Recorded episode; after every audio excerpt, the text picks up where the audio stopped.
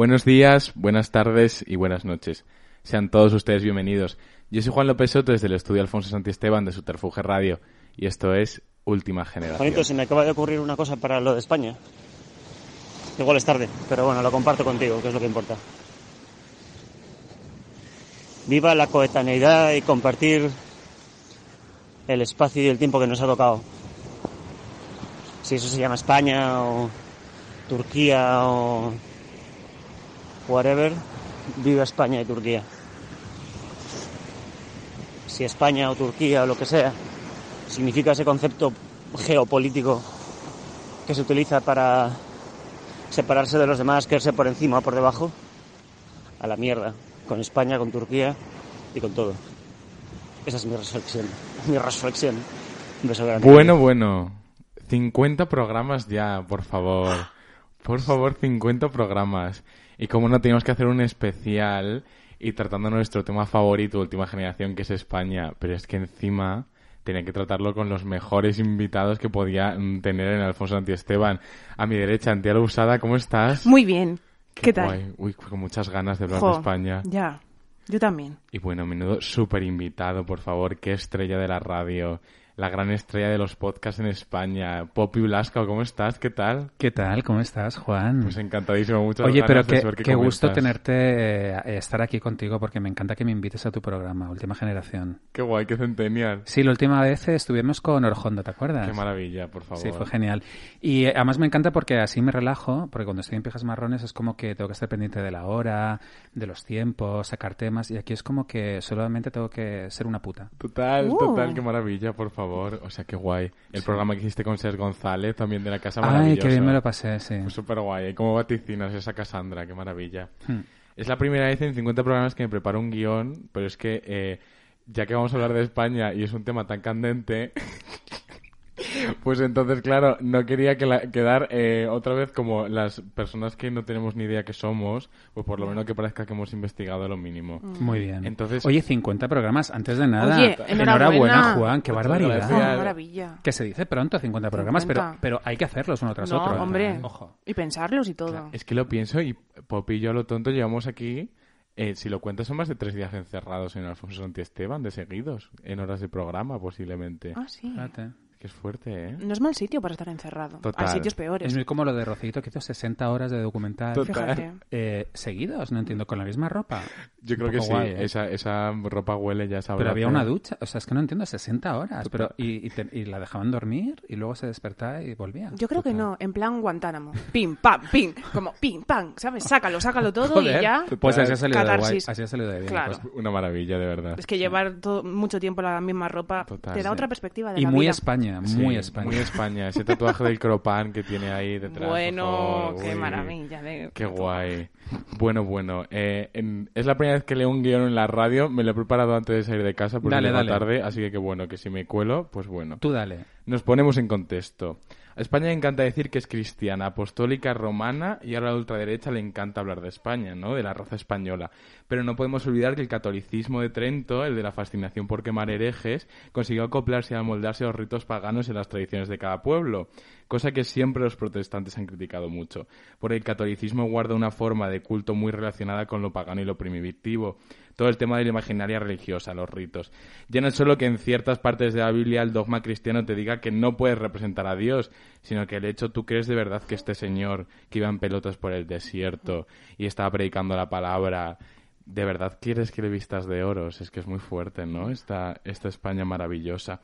Esto demuestra una vez más que España es un país tremendamente pagano y que el propio catolicismo permitió hacer el territorio un crisol de culturas súper diferentes. La gente de los pueblos sigue rezando de la misma forma que rezaban los íberos hace 3.000 años, subiendo a un cerro una ofrenda para los dioses, que eso son todas las verbenas de, que vivimos en los pueblos. De hecho, los grandes místicos en los que el nacionalismo fatal de España ha querido reivindicar algo único y puramente cristiano, en su gran mayor- mayoría eran judíos conversos, como es el ejemplo de San Juan de la Cruz, cuya mística bebe directamente de la mística islámica o personas como Santa Teresa de Jesús, que es la primera punk de la historia.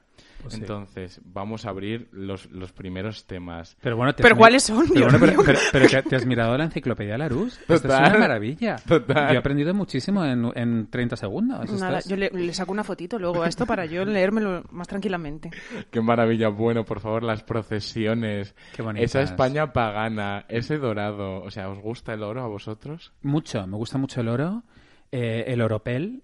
Y, y, eh, la verdad es que, mira, la, el- el- la Semana Santa es una maravilla verlo. Eso se te pone los pelos de punta. Es un espectáculo, Es un espectáculo. O sea, los guiris, lo hemos con- yo lo he contado en mi programa, los guiris en Semana Santa vienen a Madrid y no dan crédito a lo que ven sus ojos porque es todo tan dramático, Es muy fuerte. tan sexy, tan sexual. No, es sexual. Dios, y tú entras a una iglesia y Dios está pasando. Es que es bondage eso, prácticamente. sí, sí, sí, es, sí, es sí. BSM, ¿no? Sudor, tal, unos- los costaleros, o sea, eso es tremendo. Mm, el- ese sufrir. Es Sí, que el sufrimiento es muy erótico. Sí, sí, mucho, mucho, mucho. Estamos súper a favor. Esa, es- esa es la España que interesa. Sí. Exacto, es súper pagano. Mira, también muy dorado los Ferrero Rocher que tenemos aquí, que demuestra una vez más que, bueno, aunque esto no sea marca España, nos encanta. O sea, todo Sí. lo que está recubierto de un oro, por favor. Nos encanta. Sí. Eh, teniendo vosotros aquí grandes amantes de la moda, ya hemos visto a Antía que le están cayendo un montón de, de Partnerships. de partnerships de moda y tenemos eh, a este buen hombre que trabaja en el IED. Entonces, claro, tenemos que hablar, hablar, nos encanta el oro, a España le encanta el oro, pero ¿cuáles son las joyas de España? La- las joyas de España. Las joyas de España, algo que veas, digo, es que España, los anillos de vinguera, a lo mejor, no sé. ¿Pero a nivel material o a nivel... eh, Humano. Un material Ah. humano, ya nos pondremos metafísicos. Hombre, para mí la, la gran joya de España es la peineta. O sea, la peineta, que además se utiliza mucho de eh, te has puesto la peineta, o sea, cuando dices algo así un poco de salida de tono, es te acabas de poner la peineta. Pero esas peinetas que hay con pedrería, con, bueno, con joyas, con diamantes directamente, o sea, hay, hay unas cosas tremendas. Y luego además es un arma, porque eh, tú puedes quitarte la peineta y clavarla. En plan ninja. Cla- no, eh, claro, es que las peinetas buenas, la- no las de plástico, las peinetas buenas que se clavan, que son como de metal, tú esto imagínate, es un arma muy guay. Hombre, pues sí. Mm, O sea, con eso no tienes miedo volviendo a casa por la calle borracha. Un recurso feminista y ¡pa! Claro. En vez de las llaves, Pero bueno, peineta. y bien gore. Y que, y que español, además. Hombre, Hombre, entonces la joya para mí es la peineta. Totalmente. pues yo no, yo no tengo ni idea, la verdad. Es que yo me he visto con lo justo de mi armario. No, no tengo ni idea de las joyas de España. A mí me encantan los anillos de vinguera, esas cosas que se ponen, ¿no? Es como esas señoras del bingo. Con esas cosas que no sé dónde conseguirlo, porque no están ni en AliExpress, porque tampoco es una cosa de, pues, de, de alta sociedad, pero tampoco es una cosa que conseguías en el bazar. no son muy de galería del coleccionista. Total. Me encanta Galería de Coleccionistas. Tú lo, com- lo, lo compras eh, en la tele mientras estás viendo el programa fascista de España, que es el de Ana Rosa Quintana. Total. En la publicidad te ponen Galería del Coleccionista y tú llamas y lo puedes pagar a plazos. Mm. Entonces tú te estás pagando una joya, que tú imagínate eso cuando lo tasen, eso vamos, no, no vale un duro. Pero tú, la, tú lo pagas durante tres años. Entonces, pues bueno, pues están las señoras en el bingo con su pedrolo de Galería del Coleccionista. Que tenemos que decir que el bingo, los bingos, eh, son muy la España que interesa también. Total. Porque es un, es un sitio, yo las veces que he ido al bingo, yo me siento muy a gusto dentro, porque ahí todo el mundo es igual. Eh, no, no existe ni la, ni la clase alta ni la clase baja. O sea, en una mesa está el, el obrero rumano al lado de una señora de bisón y todos están unidos. mm, hay como una solidaridad, ¿sabes? Como uno- un compañerismo, unidos por el vicio. Qué Qué bonito. maravilla. Ahí, ahí todos tienen algo en común, que es que les gusta el dinero. La ludopatía. Sí, ¿sabes? Y, eh, y ya te digo que ahí no, no existen las clases sociales, ni la homofobia, ni nada, ni...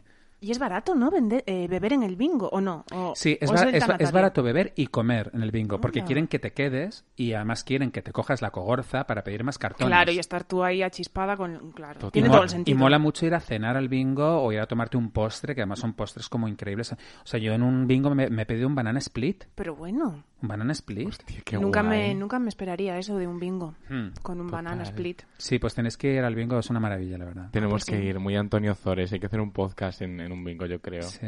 Por favor, lo estoy deseando. Muy buena idea.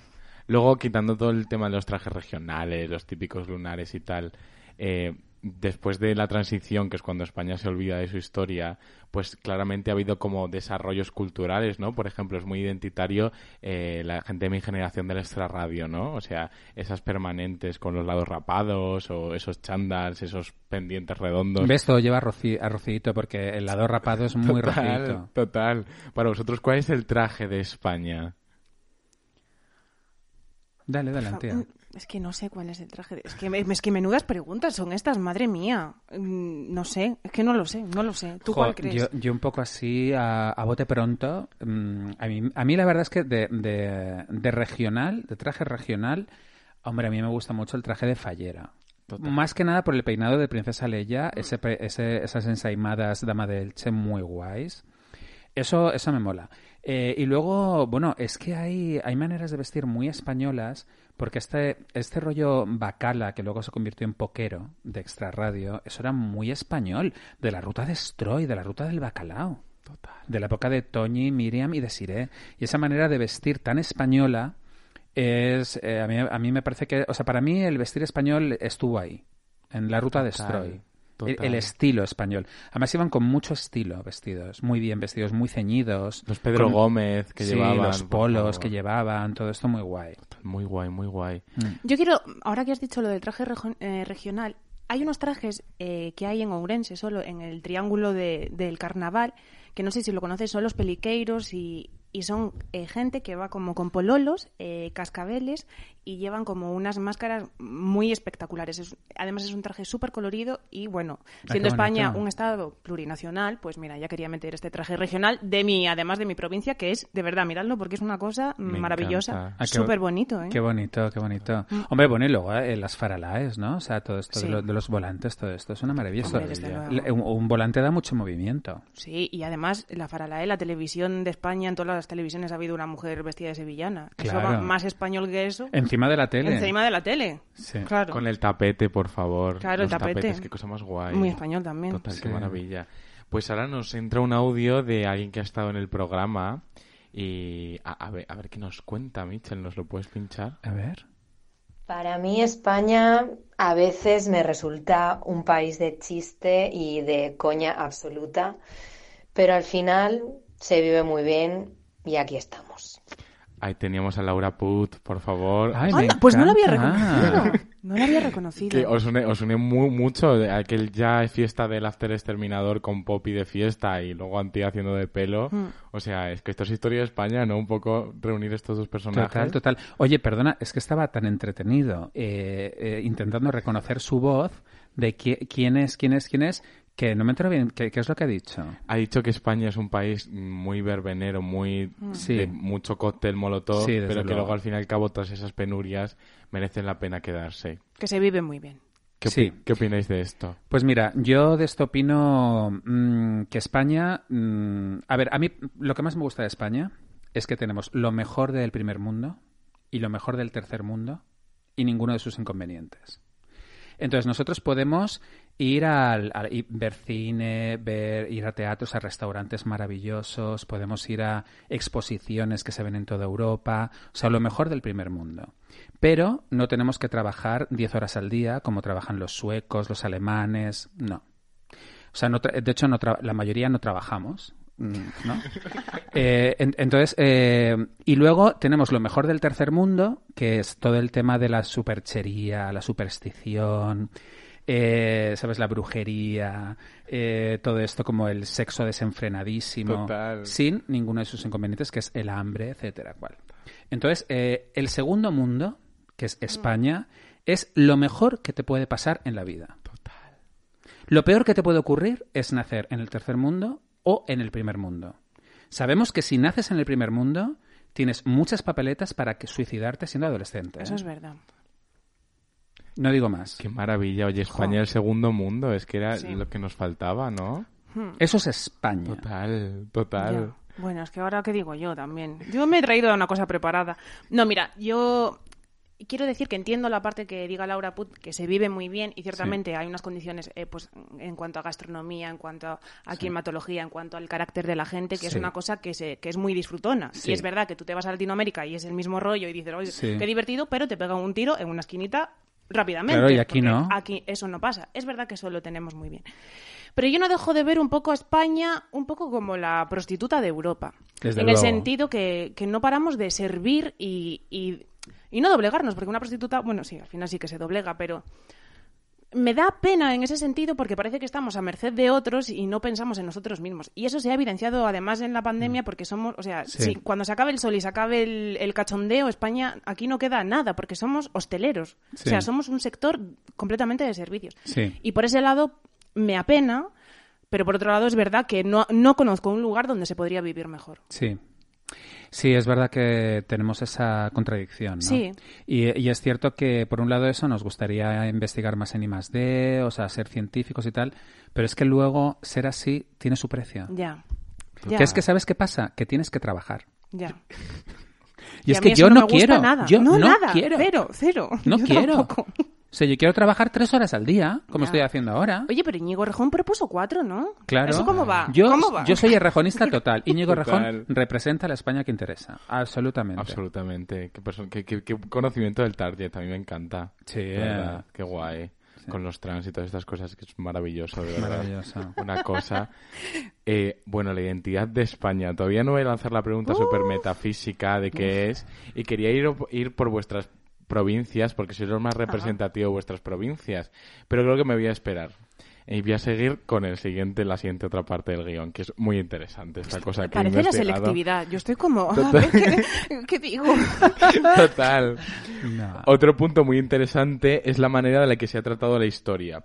La guerra civil define muchísimo más lo que es hoy España que conflictos que se estudian como determinantes que ahora mismo en la sociedad no influyen nada. Por ejemplo, las navas de Tolosa, ¿no? Nos han dado el coñazo siempre con las navas de Tolosa, pero actualmente mm, no sirve de nada.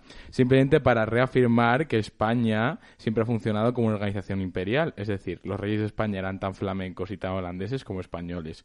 Lo que entendemos como Bélgica era tan España como España misma. Tenían los mismos monarcas, la misma organización eh, administrativa, etcétera.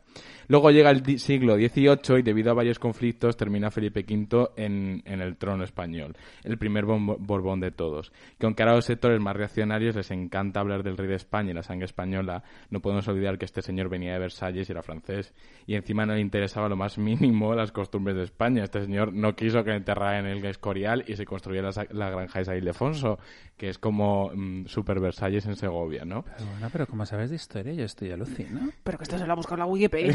Yo no se sabe todo eso de memoria. ¿O sí? Esto es, es una maravilla porque he llegado a una conclusión con esto. A ver. Porque, ¿qué pasa? O sea, este señor, Felipe V, que es francés, fue la primera persona en centralizar la administración. Y con eso que quiso hacer, pues poner como lenguaje total al territorio geográfico español el castellano. ¿No es acaso que los fachas, con todo el tema del rey y todo el tema del castellano, en verdad no son españoles, son franceses encubiertos? ¿Qué opináis de esto? Mira, qué gracia, porque yo estoy estudiando eh, lengua y literatura en la UNED y justo he dado estos temas eh, sobre dialectos, lengua y todas estas movidas. Y es muy gracioso porque uno de los préstamos que tenemos del francés, que es la cosa más española que se te puede ocurrir, es el jamón. O sea, yo pensaba, si alguno de Vox se entera que el jamón, como, como préstamo lingüístico, viene de Francia, igual les da un parraque, porque es que es prácticamente nuestra identidad, nuestra exportación al mundo. Y nada, mm, me ha hecho gracia porque creo que venía a colación de lo que has dicho. ¿Y cuál era la pregunta? Que es que me he liado. Te quería decir yo esto y, y ¿cuál era la pregunta? Que si realmente los, los sectores de ultraderecha Sí. son eh, franceses encubiertos y no españoles de yo soy español, español, como el otro día. Pues mira, no, yo creo que no. Ya les gusta. No, o sea, ni siquiera. Mira, ni siquiera. Eh, si fueran franceses serían, para empezar, más educados. Y sería más de Nouvelle Vague. Y más como de chanson francesa. Y no, eh, no, no, no. Mm, Son españoles. Los fachas son españoles. Lo tenemos que aceptar. Total. Lo tenemos que aceptar. Qué maravilla, por favor. Sí. Antia, ¿tú qué opinas de esto? ¿Que, so- que si son franceses? Sí. No, No, son españoles. Son españoles. Eh, por cierto, bueno, tenemos que decir que Juan tiene un grupo muy español, una cosa muy cañí, que se llama Mar Jesús y su hijo. Total. Ese grupazo que te has montado, Juan, qué guay. ¿Es francés o español? Dilo. Eh, no podemos decirlo todavía. Oye, eh, tú- los fans de, de tu grupo, de María Jesús y su hijo, se están haciendo una pregunta eh, y quieren que la contestes, Juan. A ver. El chico este, el chiquito este que hay en tu grupo, sí. ¿y tú? Mm, ¿Sois como ella baila sola? Eh, Mm, no, no, no hay tanto conflicto. Eh, a veces eh, decimos que somos pareja, luego a veces hay eh, ciertos eh, retales heterosexuales, pero sí nos hemos vendido como una banda LGTB. Entonces estamos los tres chicos de la banda liados.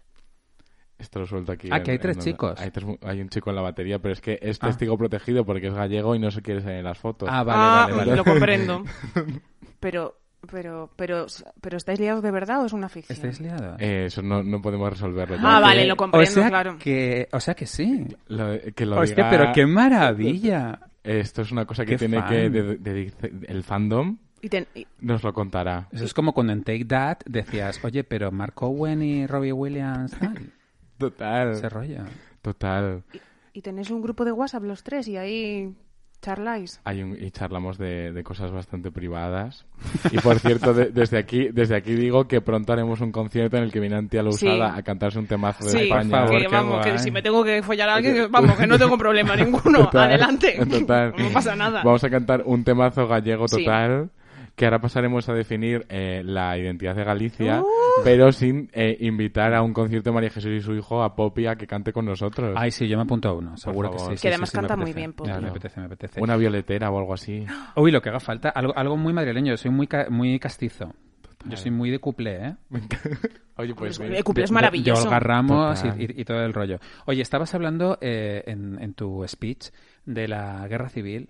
Mira, de verdad, no hay nada que me interese menos que la guerra civil. Total. O sea, de verdad, me parece una cosa... mm, eh, las películas de la guerra civil. O sea, ¿qué coño es eso? Total. Agotada. O sea, yo cuando me enteré que Agotada. Amenábar hacía una película de la guerra civil, dije, la va a ir a ver su puta madre. Sí, pues sería el único. Yo desde luego no la he visto. Yo no la he visto. Y a mí también Y me no hay- da no hay- asco las películas de nazis. Yo estoy hasta el coño de los nazis. Total. Sí, Es pero- que no puedo más sí, con pero, eso. o sea, pero por lo Pero menos... no puedo Ya, más. pero los nazis por lo menos vestían mejor. Bueno, ya hombre, pero tampoco es excusa para Porque hacer tú ves a 500... un nazi y es que el uniforme es que Es Hitler. Hitler era muy fashion, muy fashion. Es verdad. Y, pero, pero es que la guerra civil es todo gris, Eh, cutre, pobreza, sí. feo. eh, y, y las películas de la guerra civil son lo peor. Total. Entonces, eh, nada, fatal. O sea, mm, no es que diga yo que haya que pasar página, porque creo que, oye, hay cosas que hay que resolver. Y esto de, ah, no, no, no, pasemos página. Oye, perdona, no, es que hay gente que está enterrada todavía en cunetas, no me jodas. O sea, de pas- pasar página no. Pero, de verdad, o por lo menos si lo hacen en cine, que lo hagan de otra manera. Una co- un término medio entre pasar página y hacer 25 Claro, películas un al mes. Claro, un porno gay guerra civil. Eso me encantaría. No, hay- Y participaría incluso si se, Cl- si claro, pero mm, de verdad, ya está. Total, totalmente, por favor. En esto que hablábamos de los madrileños con, con Sí. los fachas, eh, ha habido una cosa muy guay y es que Madrid ha vuelto a reafirmar su identidad estas últimas semanas. Porque recordemos que hace 200 años se levantó Manuela Malasaña con unas tijeras en la mano y se puso a matar franceses. Mm. ¿Qué ha pasado hace dos semanas? Este odio exacerbado hacia los franceses en las calles de Madrid. ¿No ha sido muy la guerra de independencia? O sea, llega a pillar mm, dentro de tres semanas y ya estamos con la fiesta nacional total. Nuestro 3 de mayo. Ha sido un poco, un poco odio hacia los franceses porque ellos podían moverse y nosotros no, es como un poco de rabia, pero al mismo tiempo yo creo que les hemos recibido bien porque se gastaban dinero en nuestros bares, entonces es como, ay, venga, sí, venid y gastaros dinero y todo esto, ¿no? Y luego también eh, yo creo que mucho morbo, ¿no? Porque estaba la gente por la calle como de a ver si ligaba con un franchute, ¿no? Sí. Total, total. A mí me parece que no ha habido tanto... No. Que estamos encantados. Y a nosotros una buena juerga en la calle, una buena borrachera, un buen coma etílico tirado, nos gusta muchísimo. Claro, nos gusta hombre, mucho. hombre, nos gusta mucho el cachondeo, sea francés, sea lo que sea. Si es Sí. que es nuestra esencia. Claro, Y somos un pueblo que abraza mucho. sí. Ven, absolutamente. hombre, ¿quién no ha salido con un guiri? ¿Quién no? Bueno, Que por cierto, ¿qué vais a hacer después del 9 de mayo? ¿Qué pasa el 9 de mayo? Que quitan el, el te el estado de alarma. Ah, es verdad. Ay, pues a mí me da un poco de cosa de repente, porque me sentía como muy protegido con el estado de alarma. A mí me gustaba O sea, también. ahora no hay estado de alarma y ya cualquier persona puede hacer lo que quiera. Uh. Y qué, qué miedo, ¿no? Total. No creo que vaya Pues mira, a yo creo que lo- yo ya no voy a salir tanto a la calle después del 9 de mayo. Me da un poco de cosa. Total, total. Yo creo que va a ser muy guay porque como no van a haber discotecas, pero no va a haber toque de queda y coincide con San Isidro, yo creo que la gente va a volver a esas fiestas súper folclóricas de los cuadros de Goya, de estar hasta las tantas bebiendo en la pradera, ¿no? Hombre, Eso la es- pradera. Es que- una insignia, Sí. prácticamente. Bueno, esos cuad- esas fiestas de los cuadros de Goya ya están ocurriendo todos los fines de semana en Madrid, solo que en Airbnbs. Que eso es una cosa muy bonita de esta época, que es que están los Airbnbs petados de fiestas privadas Y eh, eso es muy, muy guay, tío. Pero que nos Sí. inviten, ¿no? Por favor. Eh, claro. La propia Leticia Sabater alquiló su casa para una fiesta. Qué maravilla con... Hace poco, que- ella. que- eh, Sí. Con los narcotraficantes, ¿no? Que eran narcotraficantes búlgaros o algo así. Bueno, historia Pero, muy guay. pero, pero si la policía incauta como 400 fiestas por cada fin de semana, es Y impresionante. pocas me parecen. Y total. Y es que no nos invitan a ninguna, o sea, me parece Cero. fatal. Cero. Bueno, Por bueno, favor. no te invitarán, nos invitarán a vosotros, perdona, o sea, no entiendo nada. ¿Te has ido a alguna fiesta eh, ilegal, Popi?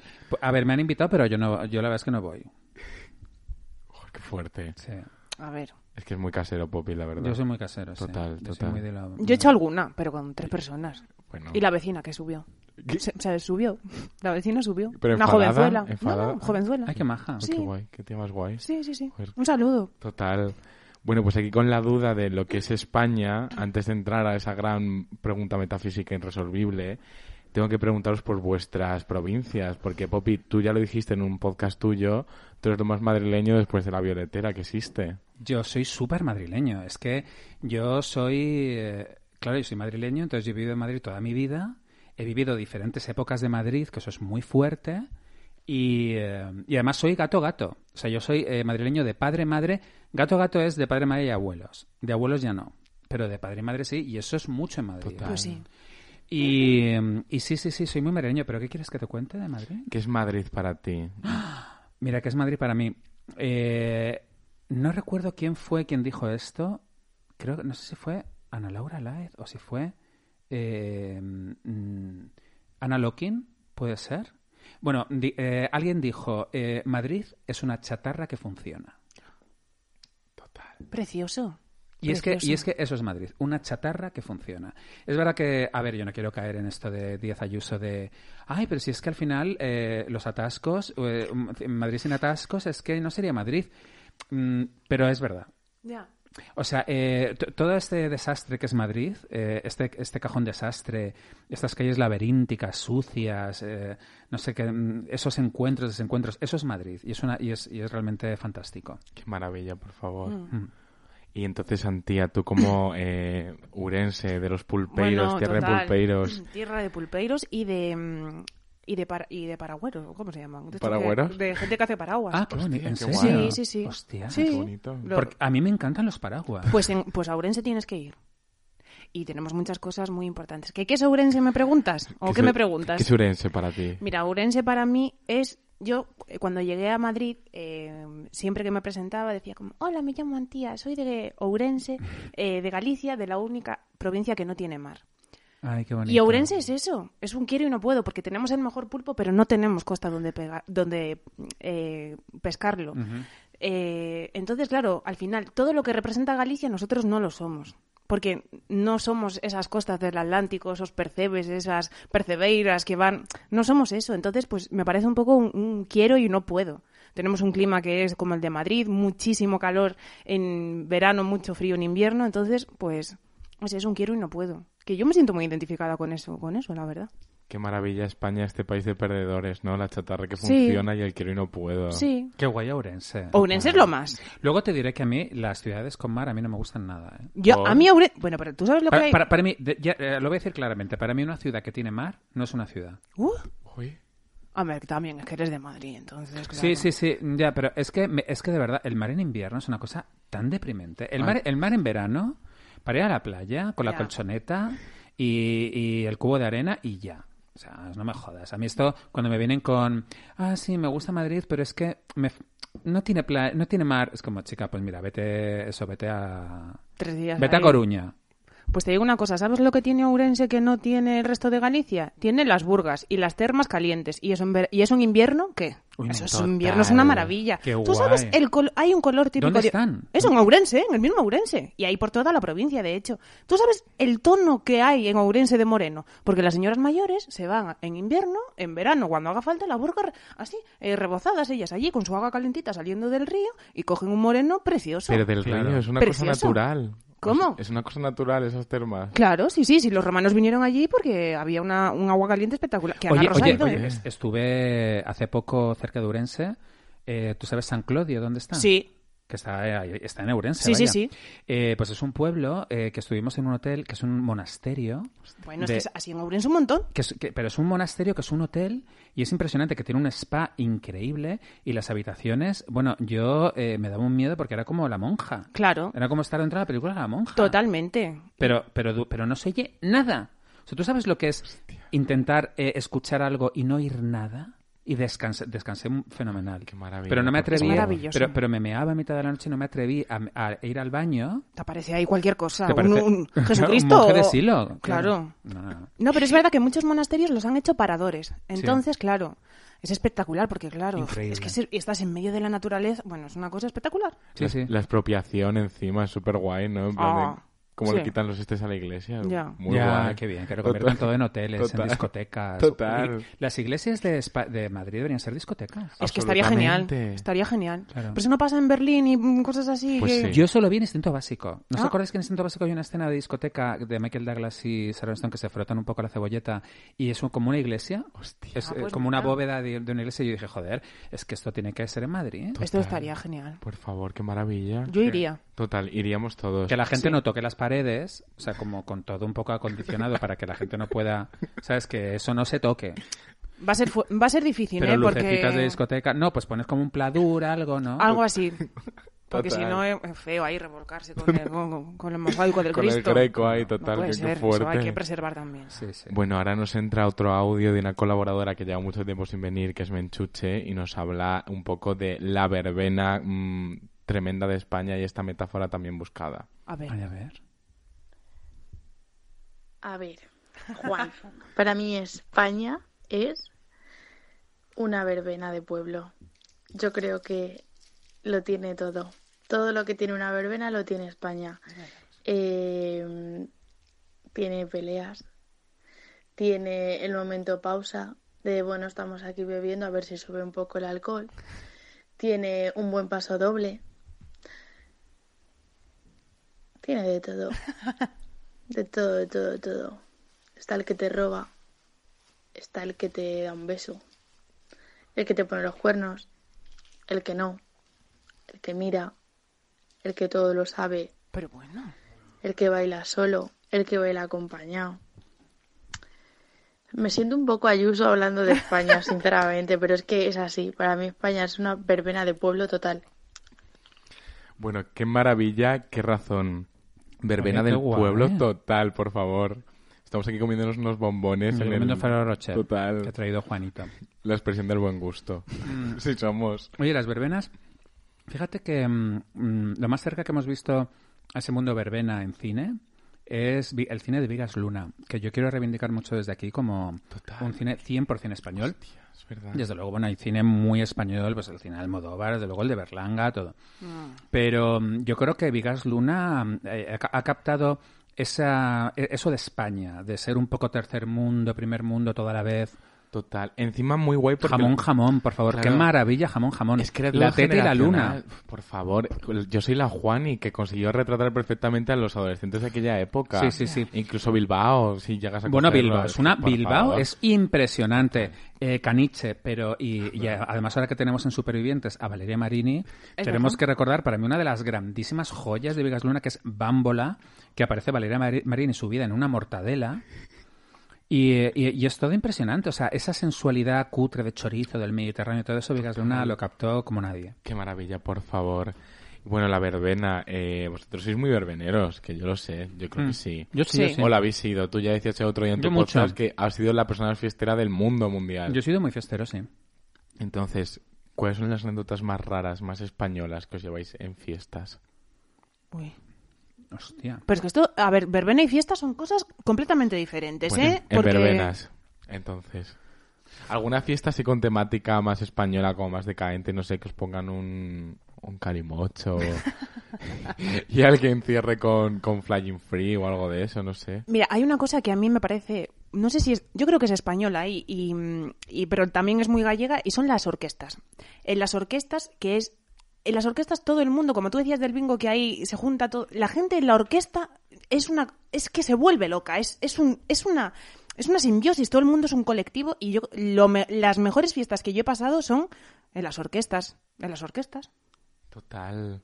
Que encima Sí, allí es verdad. tienen el reservado cerrar siempre con Dolores, se llamaba Lola, ¿no? Esto me lo cantaste tú. Que Sí, es verdad. fuerte. en Ourense siempre acaban con los suaves. Pero además que eh, es, es un poco España también, porque la verbena no es nada original, es, es lo la versión de lo, de lo de lo que está de moda. Entonces tú vas allí y te cantan David Civera te ca- y tú te lo pasas, vamos, mejor que si viniese Beyoncé. Total. Y eso es muy España también. Es un Sí. hacendado muy guay. Sí, sí, sí. hacendado total. Yo, la verdad es que las verbenas, eh, sobre todo eh, cuando eres adolescente, es que es donde vas a ligar, ¿no? Donde quedas con los amigos, en los coches de choque, esa Ay. música de Camela, de coches de choque, que además ahora Camela ha vuelto gracias a Maya con Cuando zarpe el amor. Total.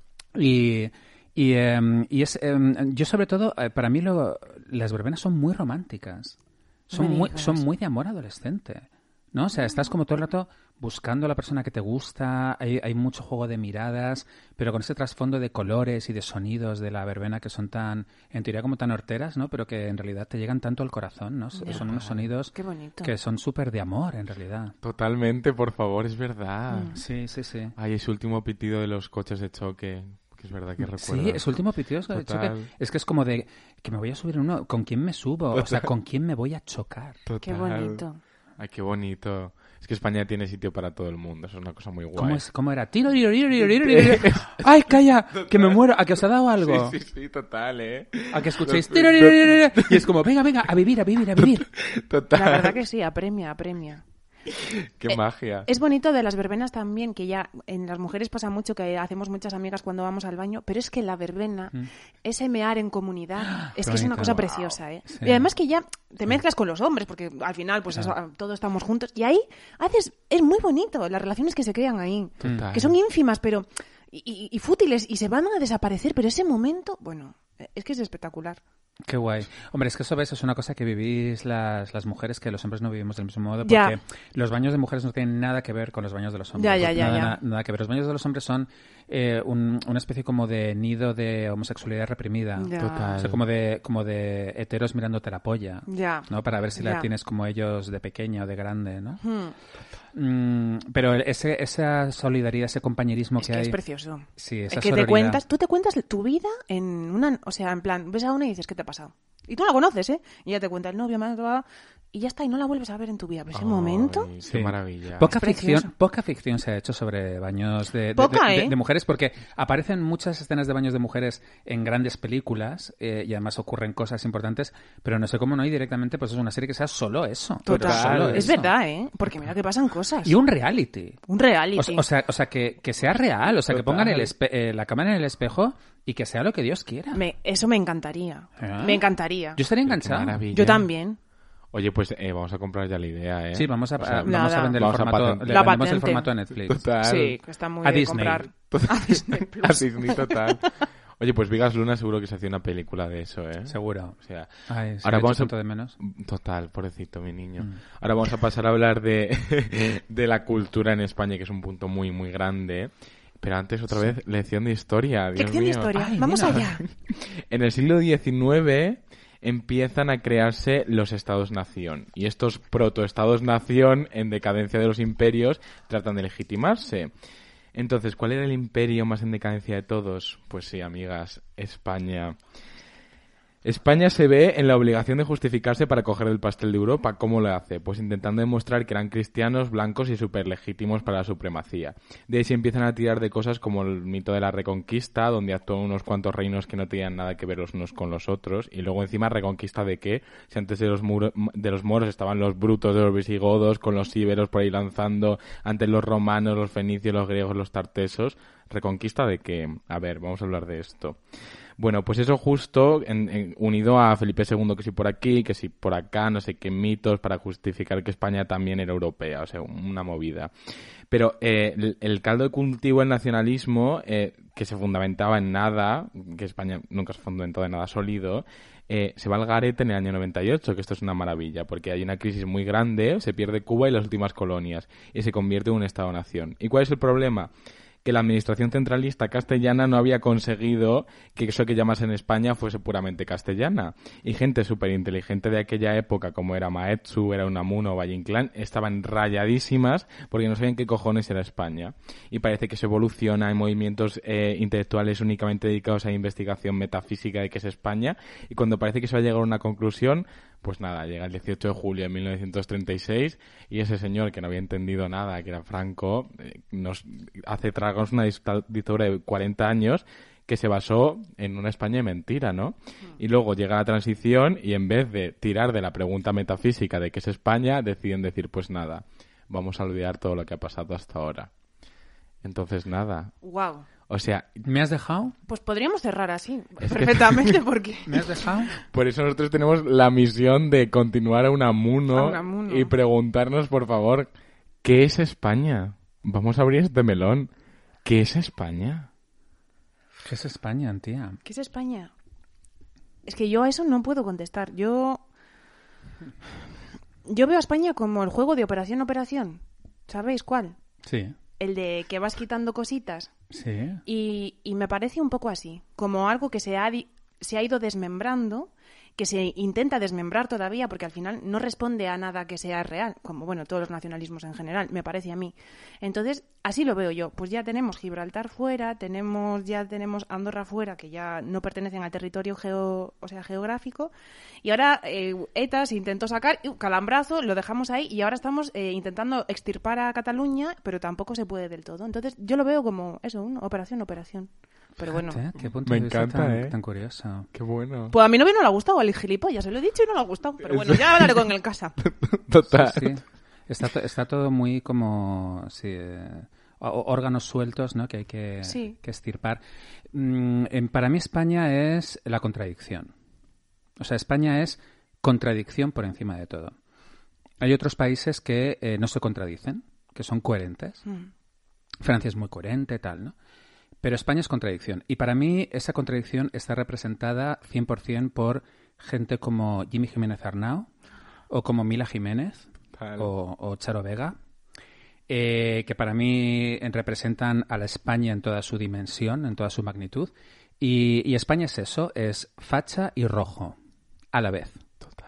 Es, eh, pues es un señor mm, que, que es facha, pero que se va de putas y luego está con maricones y en realidad se la suda todo. Eh, como Mila, como Mila Jiménez, ¿no? Que, que- que no sabes de qué son, que son de una cosa y de otra, que son de todo. Y para mí España realmente es eso. Aunque ahora estemos pasando una etapa muy polarizante, donde parece que todos estamos muy polarizados, no nos olvidemos de verdad que en el fondo, en el fondo es así. Y que no tenemos que preocuparnos porque la gran mayoría de la gente es Jimmy Jiménez Arnau y Mila Jiménez, en realidad, Total. por dentro. Muy Ortega Cano también, ¿no? Ese torero maricón es muy guay. Sí, claro, toreros maricones, Total. folclóricas bolleras. O sea, eso es así, ¿no? Entonces, luego, luego ya está lo que uno defiende, lo que deja de defender, porque a veces defiendes las cosas un, un poco como por partidismo, pues como ser de Madrid-Barça y tal. Pero luego, en realidad, en cuanto a estilo de vida y en cuanto a, a- a cómo somos en realidad, pues ni, ni, ni los que parecen tan racistas son tan racistas, ni los que parecen tan de izquierda son tan de izquierdas. No, de verdad, mm, tranquilidad. O sea, Total. eh, Jimmy Jiménez Arnau. Hay una cosa muy guay que dijo una vez Poppy que yo creo que también lo reposteaste tú y fue maravilloso que pusiste un post hablando de la cultura de la cancelación en España, que eso es muy España, ¿no? O sea, Pedro J con la negra y el corpiño, yo creo que es la definición total de, de lo, de lo irracional de España. Sí. Por favor, Qué a- bonito, por favor, ese momento. es que Exuperancia rapú. Y él diciendo, méame, eh, soy tu perra, soy tu perra. Eh, con un corsé rojo que le quedaba increíble, un culazo. Sí, Total. Ah, qué bien. ¿Culo? Oye, pues mira. Sí, sí. Pero ese vídeo ya por- no está por ninguna parte, ¿no? Ese vídeo yo lo vi, eh, estaba en el, para bajar eh, por Emule y pues lo debo tener por ahí, ¿eh? os lo paso si lo encuentro. Ah, pues sí, genial, porque a ver, Total. nunca está mal. de- Exuperancia rapú era muy guay. Total. ¿Qué habrá Entonces, sido de ella? ¿Por qué no va Supervivientes de Exuperancia rapú? yo creo que está en Facebook. Me suena que la busqué y está en Facebook. Además, suena- está en guay llamarse Exuperancia. Total. Es que, ¿cómo, cómo no nos llamamos exuperancia? ¿Cómo no nos han bautira- bautizado así, de esa manera? Total, por favor, qué maravilla. Entonces quería preguntaros con esta cosa de la cultura de la cancelación, ¿quién es vuestro personaje que realmente eh, a un nivel más internacional seguro que se había comido una cancelación súper gratuitamente, pero en España se le ha perdonado todo? Bueno, a ver, eh, yo es que eh, parto de la base de que la cultura de la cancelación en España no existe. O sea, mm, eh, em- empezó hace dos semanas con la cancelación de Antonio David Flores, pero yo diría que es la primera persona a la que se le cancela. Total. Mm, espera, porque yo tengo mucha memoria. Creo que se canceló a eh, Fernando Rojo, que era un, un, un tertuliano de la Sexta Noche, que fue marido de Ana Rosa Quintana. Se le canceló cuando le dijo a Ada Colau... Gorda. Sí, le dijo, Sí. oye, tú comes, tú en cambio estás bien alimentada, se te ve. Sí. Y no ha vuelto a salir en televisión. Sí, es verdad. Mm. Pero, pero en general, eh, lo bonito que tiene España es que todo se perdona. O sea, que realmente lo de Pedro J no fue cancelado. Ana Rosa Quintana, que eh, off the record hablábamos Antía y yo de ella antes del programa, eh, eh, plagió el libro este de Sabor a Hiel y no, y no se la ha cancelado. Eh, y, y eso me gusta. O sea, a mí me gusta que en España pides perdón y la gente te perdona. Y se olvida. O sea, se olvida, no te lo recriminan constantemente, No. ¿no? Ya está, ha pasado, pues mira, ya te aceptamos, te queremos como eres. Sí, y, eso es y- y, como eso, muchísimas cosas, Mm, ¿eh? Sí. Muchísimas, y muchísimos personajes en España y, y luego también eh, cosas como el caso Arni que luego se, se- se- Bueno, Uy. estuve contando el otro día ese caso justo y, y es que es de, te- eso sí que es de terror, la verdad. O sea, Sí. es que es muy fuerte Sí, lo sí. del Arni. se les intentaron cancelar eh, porque había una homofobia sistémica en España intentaron cancelar a, esa- a esas personas eh, no se consiguió menos mal porque no no porque en España no lo de la cancelación no funciona como en Estados Unidos de hecho siempre nos ha sorprendido mucho cuando eh, descubrían que Milli Vanilli no cantaban ellos y, y de repente les quitan los Grammy Ya. Y dices, ah, pero te quitan el Grammy, dámelo. Te lo- Eh, o de repente esto de, de la pezonera de Janet Jackson, Ay. que, Ay. que- que- que yo recuerdo verlo de pequeño, bueno, no, no, no, no sé si era tan pequeño, pero recuerdo verlo y no vi nada, o sea, yo dije, ah, pues una cosa más, pues como cuando Sabrina en la tele o cuando Norma Duval, es que no vi nada raro y de repente un escándalo en Estados Unidos y yo, pero en Estados Unidos la gente está loca. Ya. O sea, esto que de, que de repente cancelen a Armie Hammer porque manda tres tweets de te, te quiero comer el coño, no, pero que te lo quiero comer Literalmente. con palillos. A la plancha. Claro, eh, eh, y que le cancelen es como, chico, pues no entiendo nada. Es que no, no lo comprendo. Total, qué fuerte, por Fíjate, favor. justo por eso me gusta Kim Kardashian, porque es una persona que se hizo famosa a raíz de su película porno. Y es una cosa, en un país tan puritano como Estados Unidos, que se asusta por una pezonera, Sí. ella se ha hecho la carrera Sí.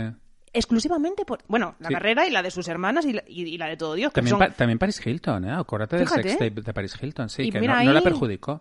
Y eso es raro, ¿eh? Porque Mm. anda que un vídeo porno de una mujer siempre al final acaba como el rosario de la aurora. Sí, sí, sí.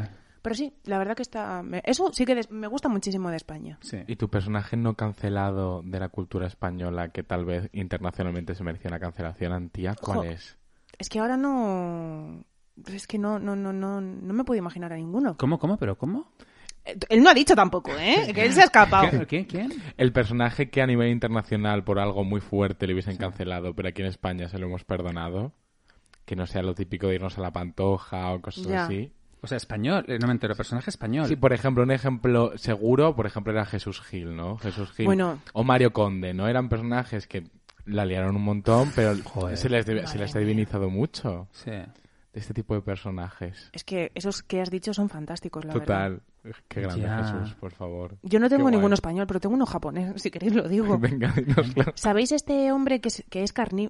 que es como Armie Hammer, como lo has dicho tú, ¿no? Se llama así. Caníbal. Caníbal, es caníbal y bueno, y ahora es una estrella de la supertelevisión de japonesa. Uy, qué miedo. Sí, sí, sí, sí, sí. Él como que mm, y ha- escribió un libro de recetas, yo creo, sobre cómo eh, coci- bueno, cocinar, no sé, cocinar a gente. Sí, sí, y es una superestrella. Uf. Hostia. es que Japón también tiene lo suyo. Ay, También te puedes hacer un, un especial de Japón que tiene ¿Cómo les suyo. gusta la carne cruda? Le gusta todo lo rarísimo. Pero bueno, Lo, crudo, lo crudo. Oye, yo hablando de España, una cosa, que- bueno, un inciso que es que eh, lo vi y me, me quedé maravillado. Eh, ha muerto el marido de la, de la reina de Inglaterra, el, el, el el prince- conde de, Edimbu- de Edimburgo, Felipe, ¿no? ¿no? De- Sí. Y, eh, y es que no sé si visteis que, que el, el rey de España, Felipe VI, ha enviado una carta, eh, ¿lo, lo habéis visto? Publicado No. por la Casa Real oficial, pues bueno, una carta de condolencias a, a la reina de Inglaterra, pero eh, el, enca- el encabezamiento es Querida tía Lilibet. Ah, sí, lo he visto. Mira, eh, es, que, es que me pareció tan increíble, tan bonito. O sea, él a la reina de Inglaterra la llama tía Lilibet. Pero esa gente cuando ha coincidido. Pues, pues mogollón de veces, porque, Sí. porque además resulta que la madre del rey, o sea, Sofía, Ah, claro, que tienen, que es de Grecia. El Edimburgo es de Grecia también. Sí, pero- Es tío abuelo de la reina. Sí, pero, pero, pero además Sofía iba mucho a Londres y, y veía es, es como amiga de la reina de Inglaterra y, y- y ha visto muchísimo, ha visto crecer a, a nuestro rey y él, eh, en vez de llamarla, le decían, llámala Elizabeth y él le decía Lilibet y es como que, eh, o sea, debe ser que hubo un momento en el que la reina de Inglaterra le dijo, yo soy tu tía, ¿vale? O sea, llámame tía. Entonces le dice, querida tía Lilibet, siento mucho que... Pero Qué qué, bonito. Pero tú fíjate qué power ser una persona que puede dirigirse a la reina de Inglaterra de Tía tía, Lilibet. Lilibet. Joder, Total. qué guay. Qué maravilla, España, por favor. España, España. total. España es muy representativa en sus políticos y la verdad es que el, que el PP, que últimamente está haciendo estas cosas tan maravillosas, como lo de poner la caseta en Fuencarral con la bandera trans, que es como muy pop, ¿no? Viniendo de ellos, pero es que nos ha dado personajes tan guays. O sea, Gallardón diciendo que algún día nos podíamos bañar en el Manzanares, es una cosa muy guay. Cuando él hacía exámenes porque él solo quería que se sonase música clásica en las calles y que le gustase a él. O, por ejemplo, ese personaje maravilloso que es Esperanza Aguirre. Bueno, es que O sea- eh, como políticos, o sea, ahí tenemos un filo. Pero es que son políticos, pero ya son superestrellas, vamos. O sea, yo no he visto mejor comediante en mi vida que Mariano Rajoy. O sea, es una cosa impresionante. Consci- inconsciente, pero madre mía. es que eso no te lo hace que qué, por ejemplo. Sí, sí, sí, sí. Ya, no, los políticos que ha habido en Madrid siempre han sido un desastre muy, muy potente. eh, porque desde la Bre del Manzano, o sea, que cerró todos los afters de Madrid. Que ¿Pero eso por fue qué hizo eso? horrible. Pues, pues porque... Mira, ¿Por qué, por qué? mira, mira yo, yo, yo sabía que iba a ocurrir ¿eh? en su momento, en los 90. Porque yo me acuerdo que íbamos a un after que se llamaba Midday, que terminaba a las 3 de la tarde los domingos. Era- Era de 9 de la, no- de la mañana a 3 de la tarde los domingos. Entonces, eh, recuerdo que de vez en cuando salías a las 11 de la mañana del after a, a tomar el fresco y, y estaba en la Plaza de las Comendadoras y, y coincidías eh, de pedo con la gente que salía de misa. Ya. Y, Ah, qué guay. y yo recuerdo, recuerdo como a los padres con los niños, un poco como diciendo, hostia, mm, vamos a llamar a las autoridades. No sé, pues al final eh, era insostenible porque es que había mucho. ¡Qué maravilla! Sí, Madrid era de- muy de after. Y, y el hijo de puta los cerró todos, ¿no? Y acabó con una sub- subcultura muy potente. Total. Pero, pero bueno, luego hemos tenido también políticos en Madrid geniales como Manuela Carmena. Ay. O como Tierno Galván, que tenemos que decir que era el alcalde de la movida madrileña, que además inauguró un mogollón de atracciones del Parque de Atracciones de Madrid, con, con la placa de esta, esto lo inauguró Tierno Galván. Él hizo el Parque de las Tetas en Madrid, en Vallecas, Anda, sí, sí. que es lo más parecido que tenemos en Madrid a la playa, en realidad, porque es como que... Es verdad, Sí, total. te tumbas total. ahí en una teta de Sí. esas y, y viendo A ver todo Madrid... total. Sí, es como estar en la playa. Qué maravilla. Y pues eso era un- una zona de chabolas. Entonces él lo que hizo fue eh, quitar todas esas chabolas, eh, crear pisos, meter a la gente de las chabolas en los pisos y ahí hacer un parque. Qué maravilla, por favor. Jo, pues mira, pues es que Total. eso es precioso. Pues sí. Total. Y bueno, en Galicia, Fraga se bañó donde las Fraga, bombas, bueno, ¿no? Fraga, fue el que se sí, bañó. en Palomares. Qué maravilla. Sí, bueno, Uy, y además Fraga. que es una persona... Es que es, un ministro franquista que después fue cuántos años en la Junta. Y le votaban, vamos, constantemente. Total. Yo me acuerdo de unos carteles que hubo que le tuvieron que hacer, un- o sea, cuando el Photoshop aquí, yo creo que nadie se lo hacía, le hicieron un Photoshop a Fraga que parecía su, su hijo. Qué y, entonces- y- y claro, y, y lo reeligieron, y porque no está, porque no está, o sea, está muerto, si no lo seguiremos votando, porque Fraga... Fraga que, no- que además no se le entendía nada hablar. Nada, y hablaba, o sea, hablaba, cojeaba, era, era un esperpento, parecía Sí. el hombre elefante prácticamente, pero bueno. Sí, y Ahí era, estaba. y era de esas personas que era súper franquista. Sí. De hecho, él firmó sentencias de muerte. Como tiene que ser. Claro.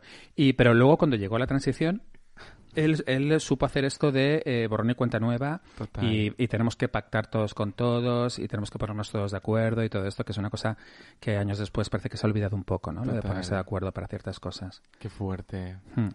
Bueno, Y quiero recordar a Anguita, porque siempre está bien recordar a Anguita. total. como- Ay, qué guay. Ay, Simplemente. Y qué guapo era. Guapo, o sea, hablaba... Total. Es que tú te ves ahora un discurso de Anguita y dices, madre mía, toda la razón. Y sigue teniendo razón desde hace 20 años. Sí, y tiene además varios libros publicados, así de pensamiento político y tal, que bueno, que son verdaderas joyas. Ahora que además él no está, que Es hay que que- rescatar. Sí, sí. Total. Luego estaba la Bordeta, por favor. O sea, ese señor que era un cantante ¿Quién es la bordeta? Era un, El- era un cantautor zaragozano que luego terminó con momentos muy pop en el Congreso, como decirle a un concejal del papel que se fuese a la mierda, ¿no? No Pero, me acuerdo. uy, yo no sé quién pensé Ese que fue era... como el, el momento más cumbre, menos Ah. correcto en la historia del Congreso. Fue muy guay. Ah, pues no me Y acuerdo. mira que ha habido, ¿eh? Total. Ya, ya. El manda huevos de trillo. El manda- El Candy Crush de Celia Celia. Villar, qué fuerte. Súper Y el de fan del Paco. Candy Crush No, de Manolo, Celia. ¿no? También. ¡Manolo!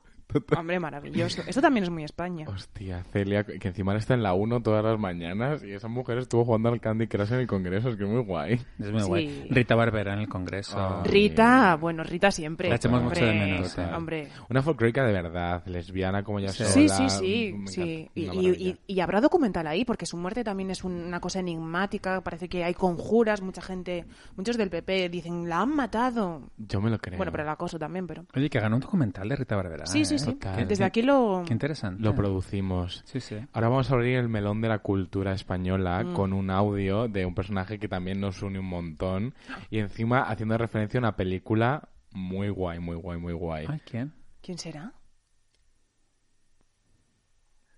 Hola Juan, soy Serge. Para mí la mejor descripción sobre lo que es España se encuentra en la película Magical Girl de Carlos Bermud, donde a Bárbara Eleni se le aparece un misterioso personaje en silla de ruedas que le dice lo siguiente. ¿Sabes por qué España es un país en eterno conflicto? Porque no tenemos claro si somos un país racional o emocional.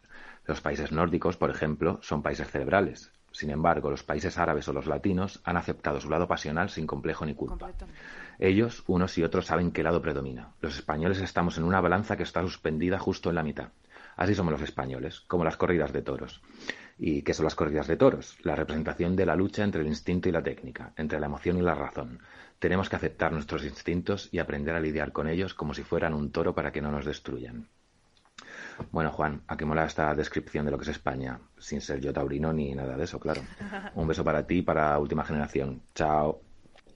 Qué maravilla. Pues es que está Totalmente. perfecto. Sí, sí, sí, fíjate, eh, eh, es verdad, esa descripción eh, es tal cual. Y Magical Girl eh, es también una, un, re- un retrato de España y de cómo es la gente de España, eh, de cómo somos capaces de, de lo mejor y de lo peor. Ese Sí, sí. sacristán, por favor. Ese, Javier Botet también maravilloso. Sí, y esos, esos crímenes pasionales, eso, no, porque eh, ya, mm, es que eso no se ve en, en, en Europa. Europa es mucho más siniestra. Total. Total, total. O sea, la gente pensaría que la fiesta nacional, como cuando vino Morrissey a tocar en Madrid, que decía eso de Spain, we don't like your national, tal. Qué fan soy de Morrissey, ¿eh? Soy súper fan de Morrissey. Qué guay. Me encantó cuando de repente dice, eh, China. Bueno, los chinos son una, una especie eh, un- Inferior, inferior eh, eh, humana, dice, dice, porque lo que hacen con los animales, o sea, son una, una subespecie humana. Es que él es muy fuerte. Él Porque es muy fuerte. Es vegano y racista. Es una cosa Mm. Está bien. Está bien, Está tot- bien. Total, qué maravilla. Sí. Pues nada, y mencionaba un título total del cine español. Y creo que España es una cosa muy guay. Y yo esto me di cuenta viendo Johnny Guitar. Y es que cuando tú ves Johnny Guitar te das cuenta de que el cine americano siempre va a molar, te pongan la mierda que te pongan, porque es parte de su folclore. Claro. O sea, parte de lo americano es el cine. ¿Qué pasa? Que España nunca lo ha conseguido. Entonces, ¿qué pasa? Que luego entra en conflicto de gente, que esto Popi le dice siempre, que intenta ser como el cine de fuera o el cine guay y terminamos con Isabel Coixet y cosas súper pretenciosas como los Trueba y todas estas cosas. Pero en verdad hay un cine de España que sí ha sabido aceptar esa posición de esto no es mío, pero voy a intentar hacerlo lo más mío. No. Yo creo que el, may- el mayor ejemplo es Berlanga, ¿no? Mm, Bueno, eh, Por favor. es que Berlanga es lo mejor. Sí. Es lo máximo. Sí, sí, Berlanga y claro, y su guionista Rafael Azcona, porque, porque luego cuando murió Berlanga, Azcona siguió escribiendo guiones maravillosos para Fernando Ferran Gómez y Belle Époque de Fernando Trueba es un guion de Azcona y tal. Y, y sí, el retrato de España como nadie, o sea, y, y además en época de Franco, o sea, Berlanga con el verdugo, el pisito, hacía crítica social y se saltaba la censura porque los censores eran tan retrasados mentales que no pillaban los dobles sentidos ni nada y luego son películas, pero bueno, incendiarias políticamente para la época de. Franco. Y, eh, y bienvenido a Mr. Marshall, que seguimos siendo así. Es que somos así. Claro, somos así. claro, o sea, si vienen las de RuPaul a la Riviera, nosotros hacemos un bienvenido a Mr. Marshall. O sea, eh, ¿cómo, cap- ¿cómo el hijo de puta captó eso de una manera, además, eh, imperecedera. O sea, vamos a ser siempre así. No, y los franceses que vienen ahora, es que es lo mismo, es bienvenido Mr. Marshall. Sí, luego, de todas formas, el cine, es verdad que el western, por ejemplo, que es el folclore, es verdad que es el folclore de Estados Unidos y tal. Eh, aquí es que no hemos sabido hacerlo porque em, nos hemos ido a la guerra civil, pero nos hemos olvidado de eh, el cine de bandoleros, porque la época de los bandoleros de Curro Jiménez es nuestro western. Total. me encanta a mí. Claro. Carmen y todo eso es que me vuelve loca. Claro, es que eso, eso eh, deberíamos haber tirado más por ahí que por la guerra civil, por el rollo bandeloritos, ¿no? Eh, que ahora resulta que Enrique Urbizu ha hecho una serie para Movistar Plus que se llama Libertad con ah, Bebe, con Bebe, que es de bandoleros, no sé cómo lo habrá hecho él, pero el caso es que ese es el género un poco que podría haber sido el género español y y eh, mm, tú además, eh, lo, tenemos que decir los oyentes de la última generación porque no nos están viendo, eh, Juan lleva una camiseta que, pone kinky y aparece el vaquilla y todo eso. Y lo más cerca que ha estado España de tener un género propio cinematográfico ha sido con el cine kinky de Eloy de la Iglesia. Es verdad. Es que eso es así. Es verdad. O sea, si hubiéramos seguido por ahí, hubiéramos llegado a Cannes, hubiéramos llegado a convertirnos, pues, o sea, era un movimiento cinematográfico el cine kinky como el de la, o sea, como el, el, el cinema verité. ¿No? Como, como el neorrealismo italiano. Total. Lo teníamos las mismas bases prácticamente. Total. ¿Sí? o sea, quiero decir, los actores en el Cinema Verité tampoco tenían ninguna formación, eran gente. Claro. No eran actores. Y eso era exactamente lo que pasaba en el cine King. Y, cómo es de increíble que en esas películas, eh, pues eso, colegas, eh, El Pico, tal, eh, no, no son películas con un argumento pero te enganchan desde el minuto uno y no puedes apartar la mirada de la pantalla, pero realmente es como que, bueno, no sabes a dónde van, eh, sí, van a dar un palo, están huyendo, pero, pero te quedas a verlo, ¿no? Total. Y en cambio ahora eh, pones Netflix y ves como películas con los actores de élite y dices, pero esta qué puta mierda es. O sea, de verdad que es que me da igual, es que no puedo ver esta mierda. Qué fuerte, por favor. Pero, pero... soy yo. No, no, no, absolutamente, sí, sí. O sea, porque Aaron Piper nunca se, será como José Luis Manzano, ¿no? O sea, por Aaron favor. Piper, madre mía, Aaron Piper. Qué personaje. Pero coge peña de la calle, tío. Mira, mira, a mí, mira, os, voy a decir una cosa. A mí, por, yo por eso defiendo mucho siempre a Mario Casas. Porque, porque Mario Casas se nota mucho que es una persona que han sacado de, de la calle. O sea, es como Jean-Paul Belmondo del final de la escapada. O sea, que no era un actor, era un tío que, que, molaba y, ya está, un, pedorro y le, y le, meten ahí y es lo más, ¿sabes? Eh, claro, ¿qué pasa? Que eh, Mario Casas no tiene la suerte de hacer al final de la escapada con Godard y en Polvo el Mundo sí. Pero claro, pues porque no hay directores que sean capaces de, coger a este chico y hacer algo que mole y simplemente observarle porque mola y ya está, ¿no? Entonces le hacen como papeles donde tiene que actuar, que es una cosa tan cutre. Eh, hacer que la gente de la calle tenga que actuar es como, déjales que sean ellos mismos y ya está, ¿no? Bueno, como Paco, Paco León que hizo con su madre, Carmina. Claro. Es, es que es eso, ¿no? eso es muy España también. Oye, al final está sacando... Además que es España guay. Carmina tiene una personalidad mm, increíble, pues ya está. Oye, harían sus cosillas, su guion y tal, pero es ella. Ya está. Es que no necesitas más. a ella. Efectivamente. ¿Y para vosotros cuál es la película que define España? Por favor. Yo me quedo con la escopeta nacional. pero porque es como muy España, ¿no? Esa cosa como, fíjate, todo mal, como hablábamos al principio, con ese madre, esa chatarra que funciona, ¿no? Este hombre, este Saza que va a vender los porteros, y sale Agustín González haciendo de cura chungo, con la Ampara Soler Leal, la vitrina llena de pelos de coño de niñas, es que es muy fuerte. Muy guay, eso es muy España. eso es muy guay. Total. Los níscalos, o sea, todo muy guay, muy guay. A ver es una pregunta complicada porque además España, depende de la época, son muchas cosas diferentes. Pero para mí España, y no sé, la veo, no sé por qué me imagino España como en la época de mis padres en vez de esta, quizá porque, no sé, no soy consciente todavía de cómo es España y necesitas una perspectiva para ver cómo son las cosas. Pero las dos películas que para mí la representan, uno es Los Santos Inocentes. Ay, qué guay. Que es que me parece España, es que me parece. Y otra película. Esa película fue a Cannes, ¿eh? ¿Sí? Sí, sí, sí, fue a Cannes y, fue un pe super pelotazo. Es que. es todo brillante porque ya de Alfredo dónde viene. Landa, eh, ¿cómo es en esa película? Alfredo Landa, que además e- era una persona que estaba haciendo de cachitas de una serie. que Oye, que la comedia es súper respetable, pero de repente te lo ves en un Santos Inocentes y la cosa, claro, bueno. Y otra película que me parece muy España, no siendo de España, es Amarcor de Fellini. O sea, me parece que, que no sé, Amarcor me parece completamente España. No lo he visto, ¿por qué? Porque está en España. Eh, porque refleja muy bien como la pillería, eh, la colectividad. Mm, hmm. no sé, me, me- no sé, me, me recuerda mucho a lo que es España. Y creo que además Es que España, Fellini, Italia... eh, sí, es que Fellini, eh, o sea, la Italia de Fellini conecta mucho con, muchísimo. con España. Sí, sí, sí. En una. España en, concreto Mm. que es más la de mis padres que la, que la de ahora. La de ahora, la verdad que no tengo ningún referente. En Mm. plan, ¿qué? ¿Ahora qué? Ya. Mira, a mí, eh, a mí me, yo creo que hay dos películas para mí que retratan muy bien España. Eh, una es Entre tinieblas de, de Oh. Pedro Almodóvar. No la visto. Ah, sí, claro que la he visto. Claro, sí. eh, que, mm, que realmente esa, esa doble moral, ¿no? Mm, española, eh, con esas, con esas monjas y tal. Heroinómanas. Heroinómanas. Yo creo, yo creo que está, está muy bien retratado. eh, eh, además, esa, esa España realmente underground, porque lo más underground que hay en España es un convento de monjas. La verdad que sí. O sea, eh, un- underground no es un club de, de donde van eh, early adopters. Eh, underground es eh, lo que no se ve, lo que, lo que está fuera de la sociedad, que es lo que ocurre de puertas para dentro de un convento. Total. Y luego, eh, para mí representa muy bien España La Ardilla Roja de Julio Medem. Uy, por favor, qué fuerte esa peli. Esta es la de la chica que se mete una hostia con la moto y finge Sí. el otro que es... Uy.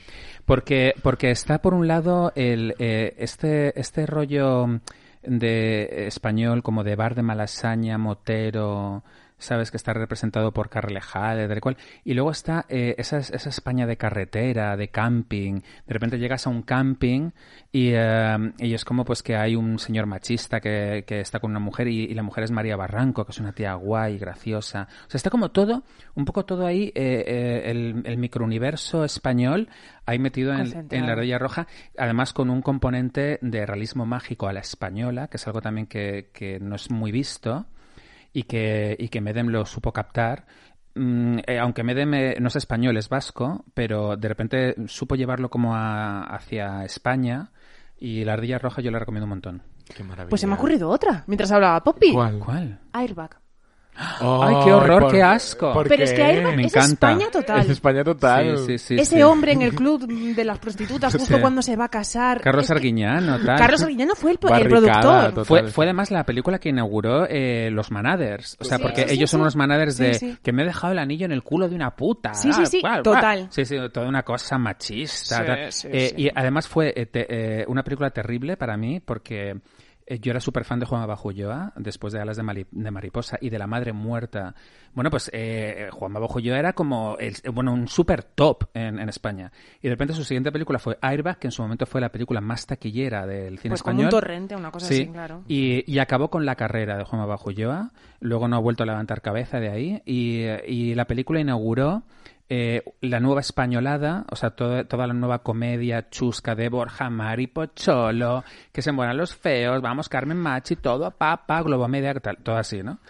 Y, eh, y realmente yo creo que íbamos por muy buen camino en España con el cine español, eso con Juanma Bajo Ulloa, Julio Medem, Enrique Urbizu, tal, y de repente llegó Airbag y se fue todo a tomar por culo. Total. Pero ¿no crees que esas son O sea, un poco hasta las que dos no volvió, Españas? hasta que no volvió Carlos Bermú con Magical Girl, no volvimos a ver una buena película española. Pero es que eso es la Total. dictadura del franquismo prácticamente, ¿no? Total, O sea, al sí. final es un barrido completo. Como, ya está, vamos a elegir esta opción, que es Joder. la más machirula, la más... Hostia. Y de repente, ¡pum! Manuela Carmena, otra vez, Magical Girl. Total. Ya, claro, sí, sí, sí. Hostia, qué barrido, es verdad. Sí. Muchos hijos, un mono y un castillo. Es súper Ah, documental. sí, sí, súper hombre. España. Pues Qué pero en, en la línea de Carmina, o sea, una Total. persona que tiene un carisma Claro. muy, muy española, la señora. Total. Sí. Luego no podemos olvidar de la ficción, por favor. Esos 2000 con Aquí no hay quien viva. Bueno, bueno, bueno. Por favor. Es que, es que aquí no hay quien viva. mm, eh, Para mí son, eh, son los verdaderos herederos de Berlanga. Es que a mí me encantaba Aquí no hay quien viva. O sea, después Bueno, se desvirtuó... Sí, no, no, eh, eh, aquí no hay quien viva. es Aquí no hay quien viva. Total. Bueno, yo he, he hecho un poco así como de búsquedas y, o sea, que me he puesto en mi casa 20 minutillos y una de las cosas a las que he llegado mm, en conclusión que era España eran las tres mujeres mayores. Sí. Total. Eso me parece España a mí. Esas mujeres mirando lo que hace el otro, Sí, ellas, favor. pero alcohólicas, ellas dentro de casa. Es- Increíble. me parece que eso es España. O sea, dieron, dieron con un tapiz humano. Total, es que... Y, eh, y, y además es que era descacharrante. Yo es que me moría de risa. Y era un humor muy inteligente. Total. Con mucha sorna. Y representativo de una sociedad. Tenías a todo el mundo. a Ese todo el mundo. reparto. ¿Y cómo estaba de bueno el del videoclub? Total, Paco. Paco. Pero un momento, pero, pero este chico, pero cómo, pero increíble, que sex symbol. Y, y hacía de feillo que le iba fatal. Ay. Claro, pero es que los feillos luego... Ay, como Adam Driver. Que anda que no follará. Eh, es que, es que eh, él era el Adam Driver español. Total. Absolutamente. Sí, sí, sí. Sí, sí. Total, qué maravilla, por favor. Sí, no, no, aquí no hay quien viva, ya te digo que es el Berlanga lleva, eh, re- reinterpretado. Es una cosa muy guay con Emma Penella y que es una señora que sale en las películas de Berlanga, o sea, Sí.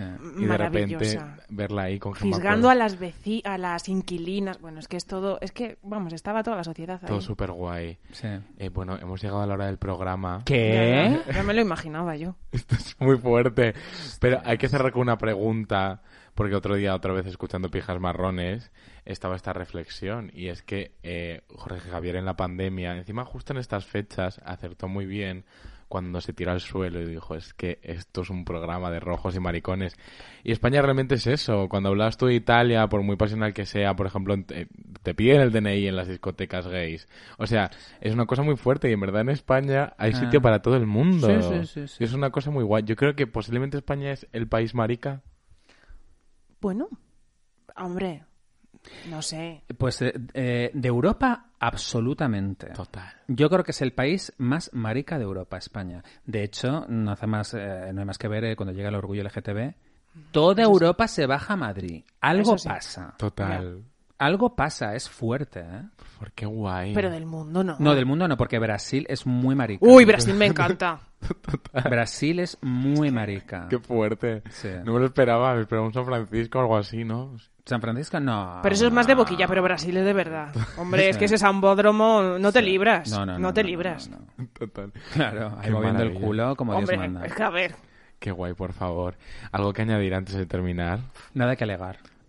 Nada más que alegar. Qué maravilla de 50 episodios aquí celebrados con estos dos pedazos de Ay, qué de gusto. invitados. Es que siempre es un gusto, ¿verdad, tía? Venir a eh, la última generación. Bueno, yo llevo tres veces en un... Ah, no, dos veces en un- nada, en un mes. Total, qué guay. No paro de venir. Tú sabes que yo siempre que puedo, eh, que me invitas, vengo, ¿eh? Nosotros encanta, de de verdad, qué maravilla. Es decir, Sí. teneros aquí, esto es muy guay. Siempre cerramos con una canción. Estos 50 programas, ¿con qué tenemos que cerrar? ¿Cómo?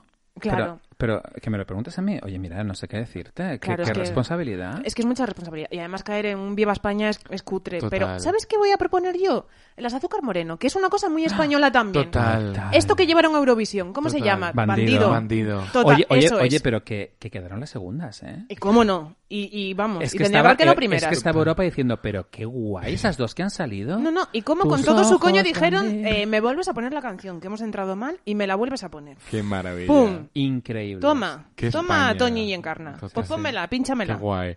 Pues nos vamos con el azúcar moreno. Poppy, gracias por haber estado aquí. Qué maravilla, ti, de verdad. Juan. De corazón. Antía, gracias, de verdad. Qué Nada, bonito. muchas gracias por invitarme. Qué bonito. Nos veremos pronto otra vez en Última Claro que Generación sí, en claro cualquier sí. sitio. Nos vamos con las azúcar moreno.